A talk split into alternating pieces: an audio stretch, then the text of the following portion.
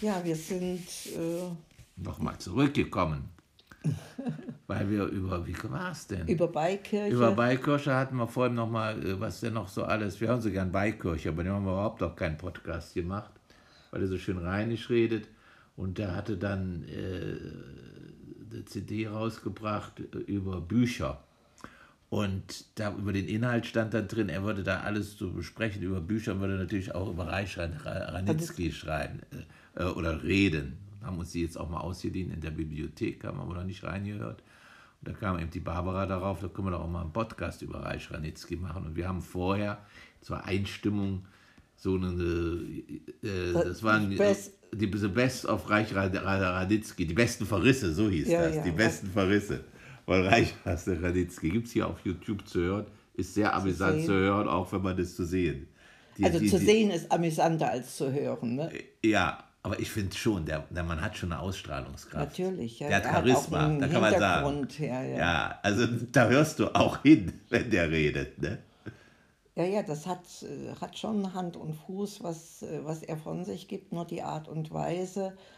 Da äh, hätte ich mir gewünscht, dass man sich auf ein anderes äh, Kritikerniveau äh, begibt. Äh, er sagt von sich selber auch, es wird heute die Verlage, die, die lobhudeln heute alles Mögliche hoch und echte Kritik ist am Aussterben. Da ist sicherlich äh, was dran, aber es besteht ja auch die Chance, ähm, mit Kritik ähm, human umzugehen. Also ohne jemanden zu zerreißen oder verreißen mit SZ.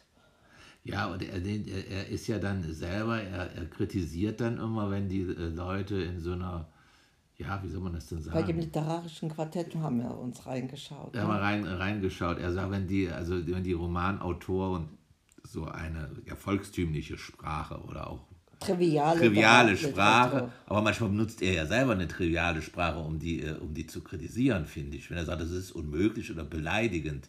Es ist das unmöglich, ist aber Hochdeutsch. Na gut, das, das zu lesen. Eine äh, Zumutung, sagt er. Es ist das eine Zumutung, äh, das zu lesen. Das ist schon interessant. Ich habe mich gerade gewundert auch, wieso sie bei den Verrissen nicht Murakami gebracht haben. Aber Murakami, Murakami hat er ja nicht verrissen.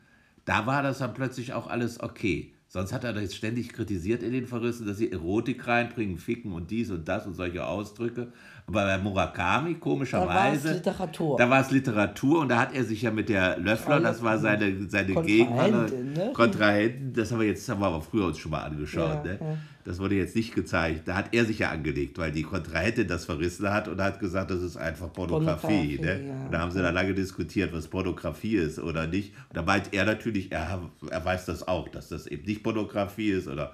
Also es äh, ist schon. Und die hat ja nachher die Löffler, diese eine Kritikerin, hat das ja nachher verlassen, das literarische Quartett. Vielleicht ist es vielleicht als, als frauenfeindlich betrachtet. Das wäre heute, glaube ich, gar nicht mehr möglich gewesen. Also so ein Gerede in Sachen äh, von MeToo. Äh, ja, weiß es nicht.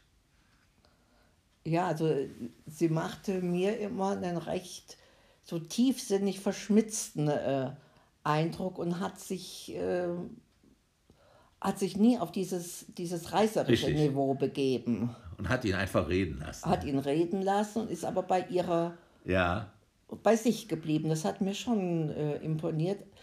Nur in dieser äh, Viererkonstellation fand ich sie unterbesetzt oder wie sagt man? Sie war unterbesetzt und der andere, der Die war Kasarek über oder Kaya, Kasarek oder ich weiß nicht, wie er heißt, das war, kommt mir immer vor wie so ein Schüler oder der immer dem äh, äh Rasnitzky zustimmte. In den Mund, äh, mundgerecht. mundgerecht zustimmte. Er hieß ja auch der Rasnitzky da zuletzt, äh, war ja auch der Literaturpapst, wie man ja, wie man ihn dann so allgemein man nannte, ne? Zu der ja, Zeit. ja, ja. Also be bereichernd fand ich jetzt so sein Bekenntnis, wo er sagte, mit zwölf, äh, da hat er von Goethe nur die Stelle zwischen Faust und Gretchen gelesen, dass ihn die, die, die Liebesszenen interessiert hatten und äh, Romeo und Julia und diese, ähm, so wirklich diese, diese Welt, Literatur, Liebes Szenenqualität, die hat ihn äh, geprägt und da ähm, war ich dann doch jetzt erstaunt, wenn ich mir dann den Murakami wieder äh, vor Augen führe. Ähm, für, für ihn, der Satz war, war und bleibt unvollendet, für, für ihn, äh, sagt er, ist entscheidend äh, das Leiden, dass das beschrieben wird. Jetzt hast du aber bei Murakami hast du das auch. Liebe ja und Leidenschaft. Das, ja, da kann ich nicht mitreden. Also ich komme da nicht du ran an den. Ja auch nicht so, nee. nee. Dass der leidet und, und, und dann so, so, so schizophrene oder wirre Sachen. Äh, nee, aber er schreibt, ich lese ja gerade dieses Mr. Au, äh, auf, Aufziehen. Aufziehvogel, jetzt kommt der ja. Mr. Aufziehvogel. Da schreibt er das schon also sehr genau, dieses Leiden und auch diese Liebe, wie er seine Frau kennenlernte und nun ist sie plötzlich weg und wie das, Aha. ja, also ihn mitnimmt, wie das ne? ihn mitnimmt, wie er da auch leidet. Ja. Gerade zuletzt stieg er da an so einen Brunnen herab und hat noch diese ganzen Bilder irgendwie von früher da, das, das nimmt ihn schon sehr mit. Aber äh, nochmal auf den Reich Ranitzky, er lebt ja noch auch nicht mehr ich mochte den schon, darum habe ich überhaupt mal hin und wieder. Hast du das denn früher auch mal geguckt, das literarische? Ich bin kein Fernsehgucker, ich gucke in die Natur. Da ist er nicht ich, vorgekommen. Ich habe mal das nur wegen dem angeschaut. Ja? Wahrscheinlich auch, weil er in, dieses Radau, das interessiert doch die Leute, wenn die da alle nur sitzen und schlau daherreden. Da sagst ja, du der natürlich, ist explodiert. Der das explodiert. Das war keine gewaltfreie Kommunikation. Ja, ja. Gewaltfreie Kommunikation ist dann eher langweilig. Da redet dann jeder so. Ja, es war sozusagen wie eine Inszenierung, wenn der ja. dann in seinem Sessel rauf und runter hüpfte. wie so vor lauter wie Rumpelstilzchen. Ja, wie genau. Rumpelstilzchen. Das kann man da auch also den Titel müssen wir nehmen. Reich, Rumpelstilzchen, Reich, Reich Das werden wir, ja, den werden wir, noch, werden wir noch gleich nach. Der erste Reich war Rumpelstilzchen, Reich, Ratznitzki. Oder dann, dann sitzt Gerumpelstilzchen, ja genau. Ja, ja, und da schlage ich dann noch einen ganz anderen Bogen zu Theodor Storm, zu der Regentrute. Da, da kam auch so eine Rumpelstilzchen-Figur also.